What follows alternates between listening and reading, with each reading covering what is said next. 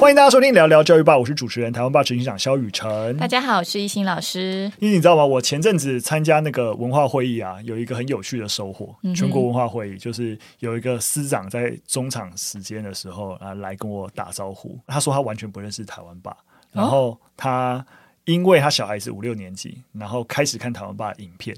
然后，所以他就想，哎，小朋友他在看什么东西，他也要来看一下。然后结果就屌屌，他就也成为我们的粉丝哦，所以还特地过来跟我打声招呼，这个样子。所以台湾爸影片是国小五六年级的，就是。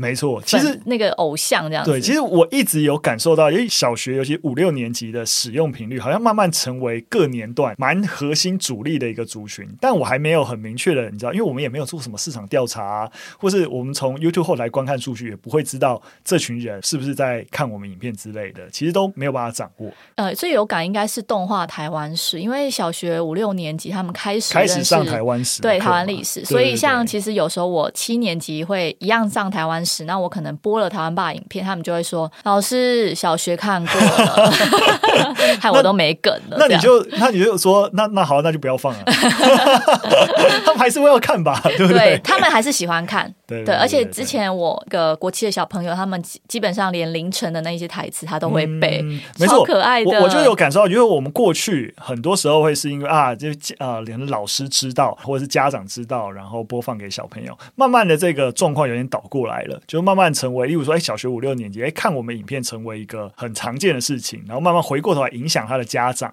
跟老师。哦、对对对，家长其实会关心说你最近在看什么、啊？没错，我我现在接触到越来越多的家长，都是他完全不认识我们，然后是因为小朋友看过我们，然后才认识我们。哎，逆向操作，没错没错，我认真在想说，我应该重新把小学五六年级。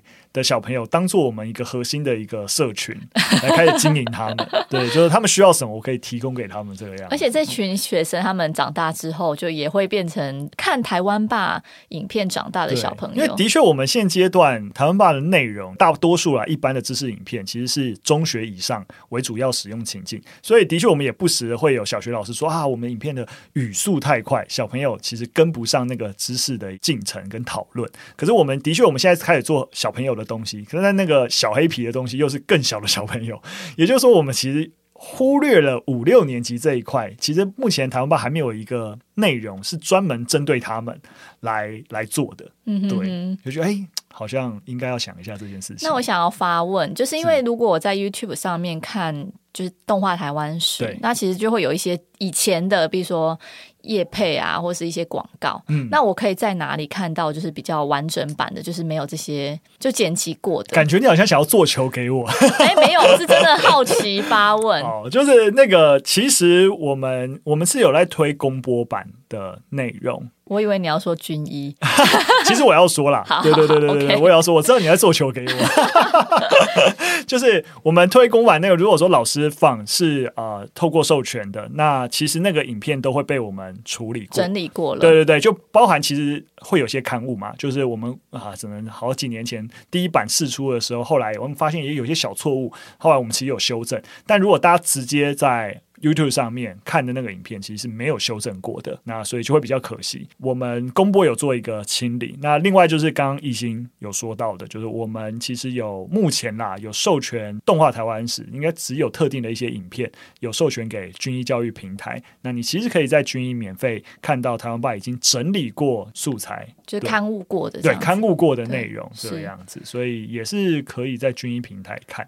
而且军医平台还可以就是额外做个测验。哦，对对，那时候我们也有搭配影片，然后设计一些简单的题目，所以如果小朋友直接在军医平台上看的话，还可以透过这些简单的，因为它是一个数位学习平台，它不是一个 YouTube 这种是影像播放平台，所以它有简单的测验，可以确保孩子有没有掌握这支影片想谈的知识重点。对，了解。呃，完全没有要业配军医的意思，好不好？军医是一个非营利组织，对对对，所以你在平台上面看内容也都是免费的。对，对，对，这对教育现场来讲真的是非常棒的资源。对啊，尤其军医。的好处是，我也很喜欢军医好处，因为它其实有教师后台，也就是说，老师其实如果你是带着全班在上面使用这个素材，甚至 maybe 例如说，当你的回家作业啊，或要求学生要课前预习啊，那你都可以透过这个教师账号去掌握学生观看这些素材的情形，那甚至是在哪里学生会比较经常要重复观看或暂停。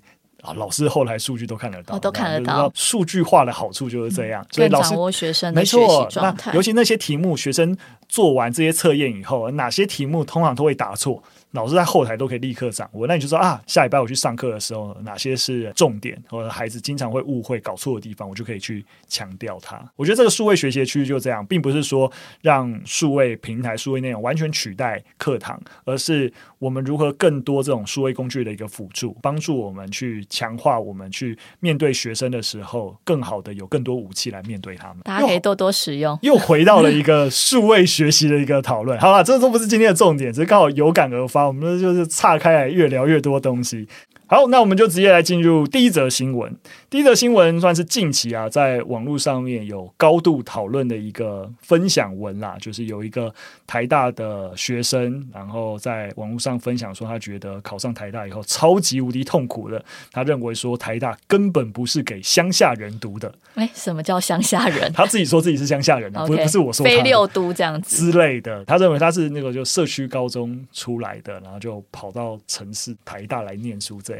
那简单讲一下他提的东西啦，就因为大家都可以理解啊，就大部分学生觉得啊，只要能力允许，一定会想办法进顶大嘛，就觉得能够有更好的学习环境，尤其是你知道上台大，周边亲友啊或干嘛都觉得哇，这是一个很棒的一个事情。不过有一位并非来自六都读社区高中的网友啊，就在 D 卡上面分享，他认为说学测他考上台大以后啊，反而是他噩梦的开始。那不仅是英文能力跟不上，而且还要打工来累积。生活费，那对未来的规划啊、留学的视野啊，更是啊，相较其他同才，我觉得完全比不上，所以让他很无奈的感慨啊，他觉得说啊，教育还是很难翻转阶级，台大不是给乡下人读的。那当然，这篇文章就引起了蛮热烈的讨论。这个低卡文我大概有看过，那其实，在文章中中看到蛮多这位学生的辛苦跟挫败的感受，是就是我觉得他对于自己的定位跟未来要去哪里，其实是非常迷惘的。嗯、因为文章中有提到说，哦，他在跟同才聊天，那人家其实都已经有规划了，那他不知道自己要去哪里。嗯，对，所以就让我这个同样也是来自乡下来的，对乡下来的台大人来说说，就是那个感触。对对跟大家那个补充一下，就是艺兴是从金门来的。应该算乡下吧。呃，以他的定义，非六都如果都算乡下的话，金门当然算是乡下。而且我觉得很有趣，因为我刚入学的时候，就有学长姐问我说：“哎，你们上学是坐着牛车上学吗？”欸 这刻板印象啊！对，然后还有说，哎，那金门是不是就是水龙头打开就是高粱酒？然后我就说，对啊，对啊，所以我爸妈都是打开水龙头，然后泡奶粉给我喝，这样。没有，以上所讲的都是 开玩笑，对，开玩笑的，对。但的确真的知道，例如说一开始知道你是金门来的时候，还是会有一些哦，一些乡村的想象。嗯，OK，住在洞穴里这样。对，然后我自己。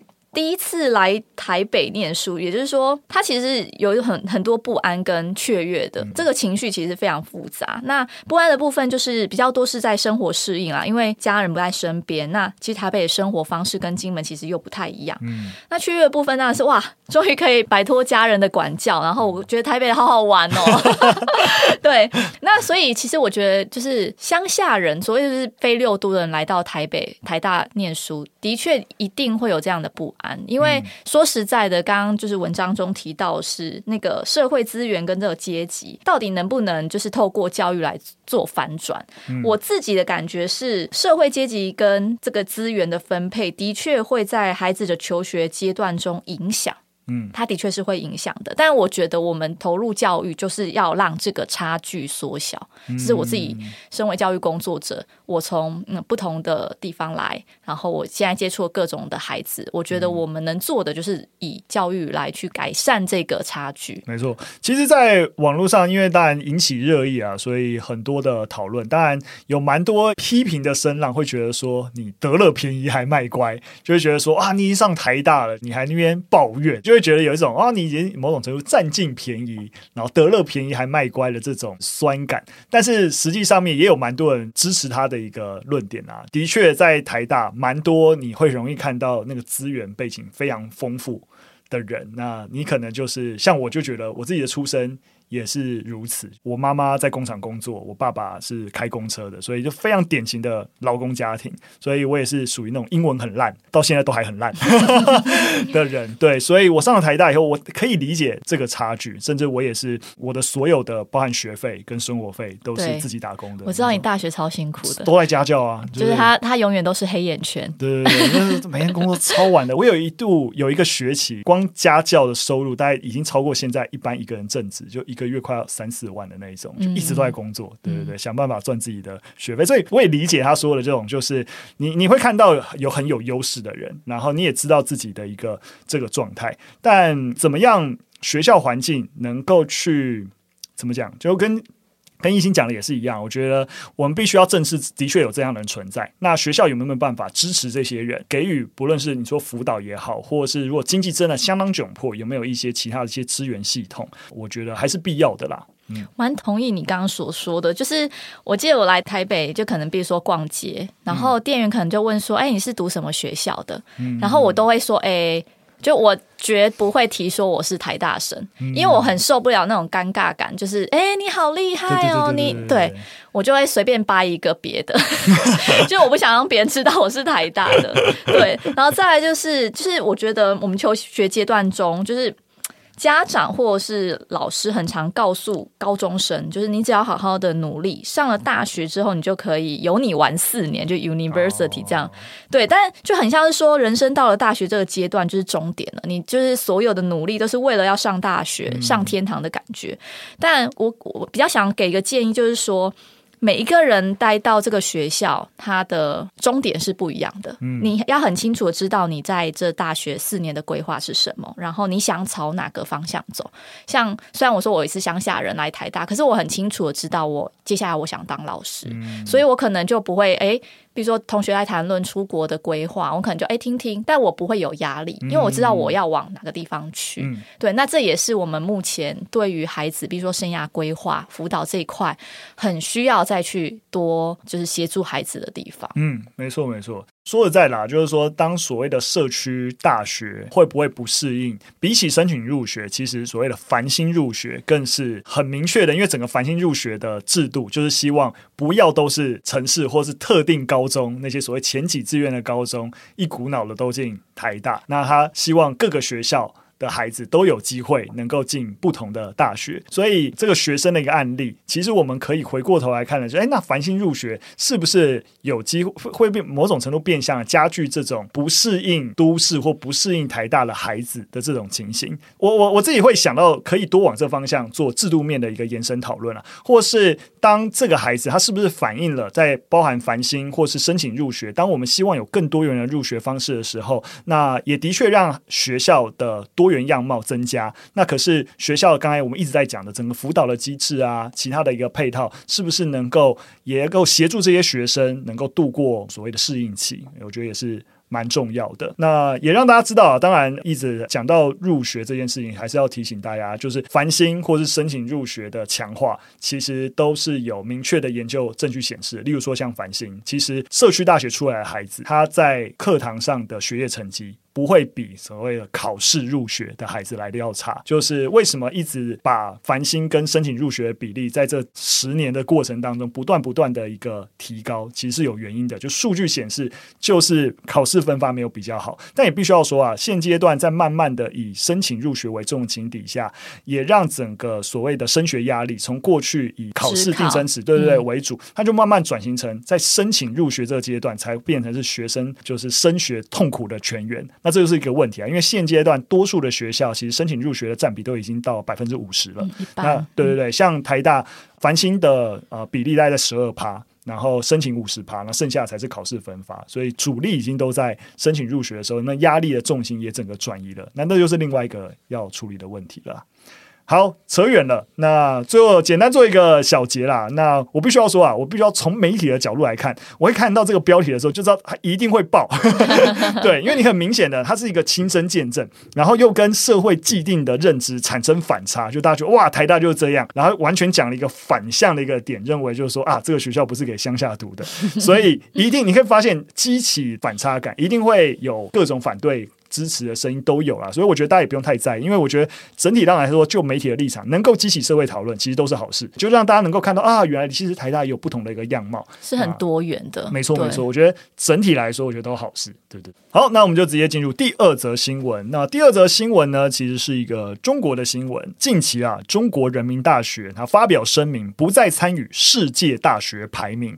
那当然就掀起了蛮多的讨论的。那有些人认为啊，这是中国的学术自自信；那也有人认为这是跟世界脱轨，不是一件好事。就正反意见都有啦。主要在端传媒就有一篇啊、报道在讨论这件事情。那啊、在资讯栏有连结，有兴趣的大家可以看一下。大概简单的跟大家讲一下，就是中国人民大学为什么会做出这件事情呢？为什么不参与世界排名呢？其实大概跟他们在国内，就中国国内的排名跟国际排名的悬殊性有关。也就是说，他们其实在国内是算是顶大，长期在国内排名一直都是前五，但他们的国际排名非常的低，所以会有一种对他们招生，你有可能觉得啊，可能会不利啊之类。那我就保留我在国内排名就好，不需要跟。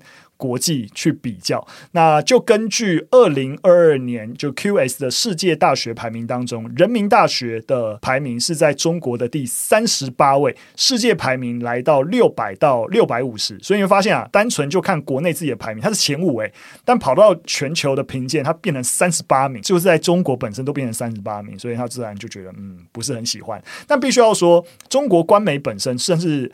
口径蛮一致的支持这件事情，他们认为说要建设中国特色的世界一流大学，那就要必须尊重中国独特的历史文化跟国情，好像不意外啊。但也必须要说，就有网友会提出一些质疑嘛，对不对？因为像中国他们自己在二零一五年开始实施的高等教育政策，就希望能够成为世界一流的大学以及一流的学科建设，这种所谓的双一流建设。但是如果脱离了世界排名，那你你怎么知道你是一流？因为你要世界一流啊，那你就应该跟世界去比嘛。那你又退出了这个排名，那不就是你知道，就是跟这个目标相违背啦。大家会觉得啊，如果说呃越来越多的大学退出了世界排名，也有可能受苦的是学生，对，因为呃这个大学不再参与国际排名，所以国际认可度就会下降。那对于学生如果要去留学申请啊，那就会可能会受到影响。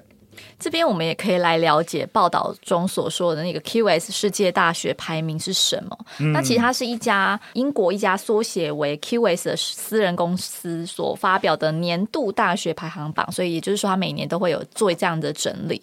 那它评比的一些指标呢，有有几个。跟大家说明一下，第一个就是学术互评，就是全球学者的意见，它占了百分之四十。然后第二个就是这些学生他毕业之后可能会呃到公司嘛，那所以他会去搜集一些雇主的评价，所以占了百分之十。那再来就是师生比，也就是说教学水准如何，那占了百分之二十。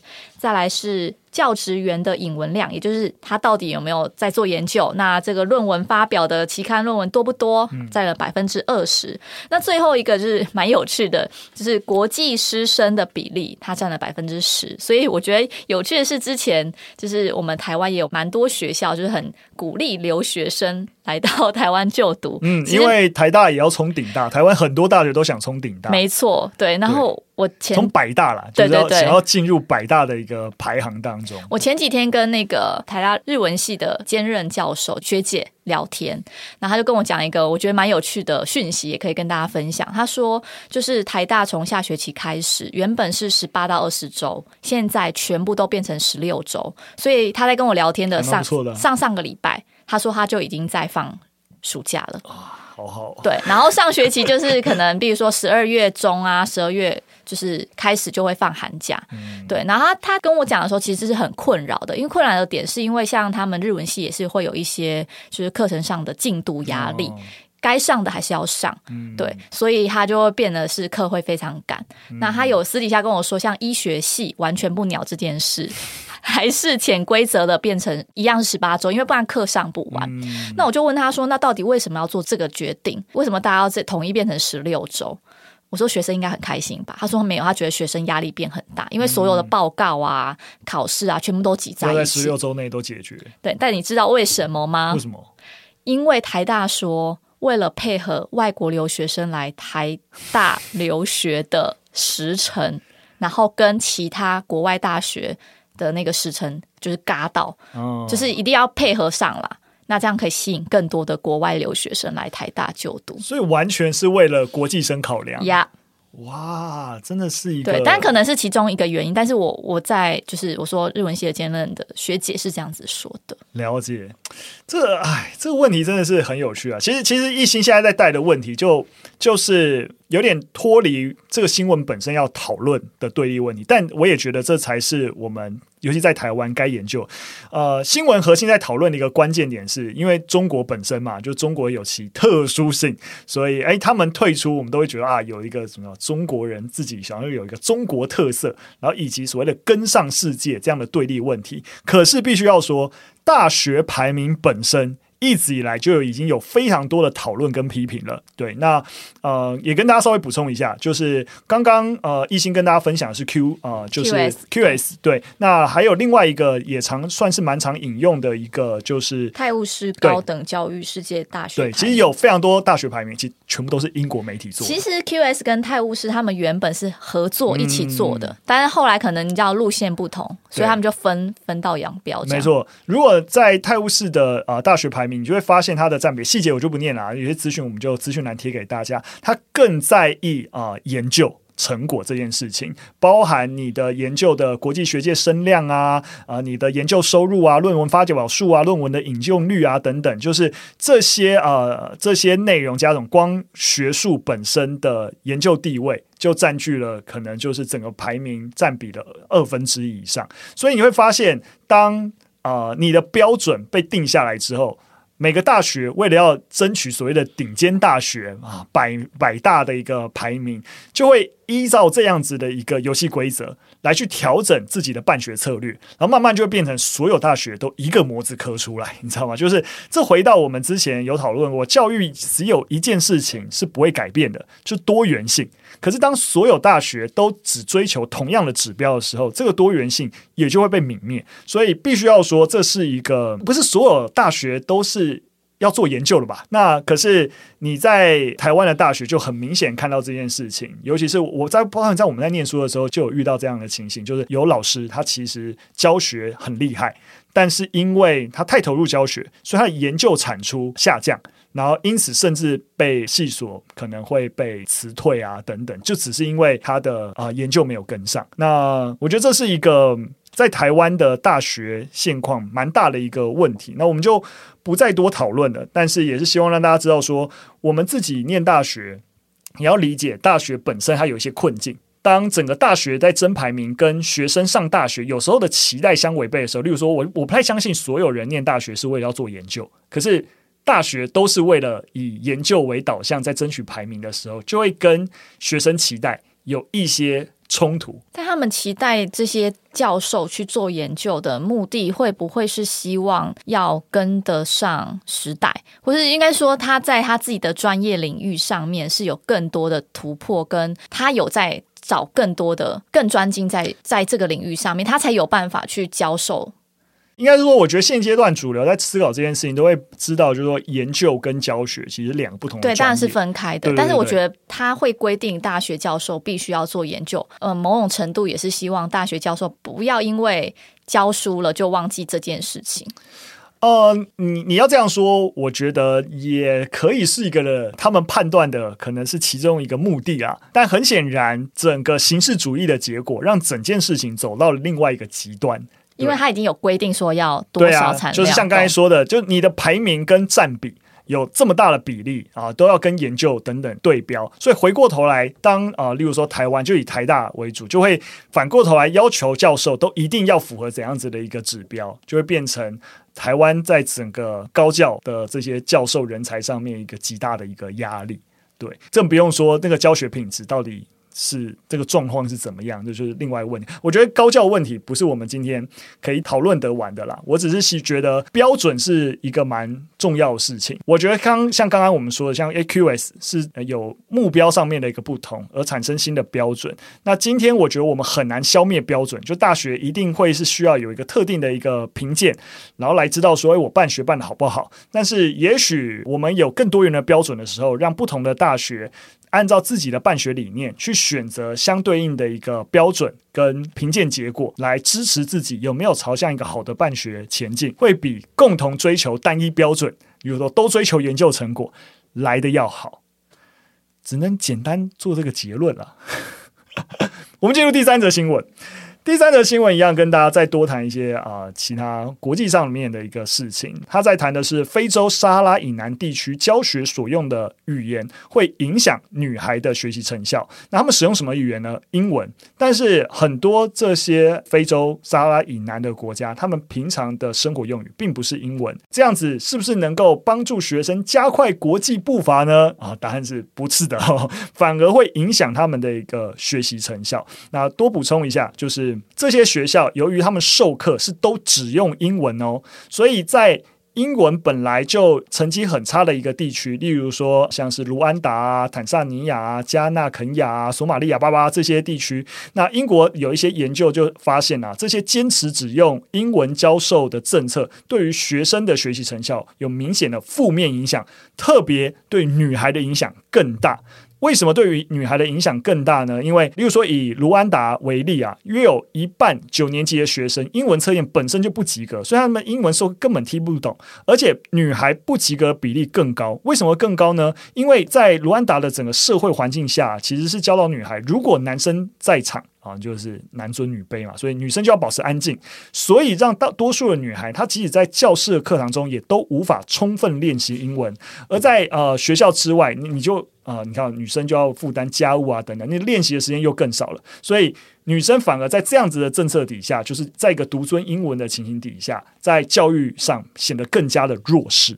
感觉可以跟之前我们在讨论那个双语授课的脉络，也可以来做一些对照跟讨论。没错，其实我觉得，呃，我我们分享这个研究也是让大家知道说，如果我们为了国际化，让所有的学校啊比较硬性规定说啊，你就用英语授课啊，就我们就直接创造这个英语使用的环境啊，所以大家英文变好就国际化啦。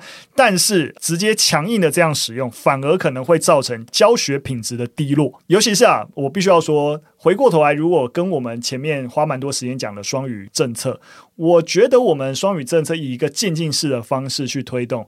反而我觉得算是值得鼓励的啊，因为你大家可以感受到，就是说，呃，我们整个台湾一大堆的英语补教产业就蓬勃发展，就是你一定超常可以被英语补习的一些广告给打到。对，没错，没错。所以你就会知道说，哎，其实，在台湾，尤其是台湾的整个产业跟国际接轨的一个情形底下，的确对于英文人才的需求是蛮高的。但我们同时又知道，台湾人英文又很烂，像我就是英文很烂，所以的确在台湾缺乏环境是一个很。显著的因素，但是如果我们直接推到极端，像刚刚举例的这些国家，直接让整个教学语言全部直接使用英文，那又会过头了。但如何慢慢的去创造渐进式的，例如说，让有一些授课是英文授课，但是是部分的。那如果你英文程度跟得上，你就可以直接去参与这样英语授课的一个课程，让这个环境本身让英文的使用程度增加，慢慢成为可能，然后比例逐渐拉高。那我想，对于台湾整体英文能力的进步，会是有帮助的啦。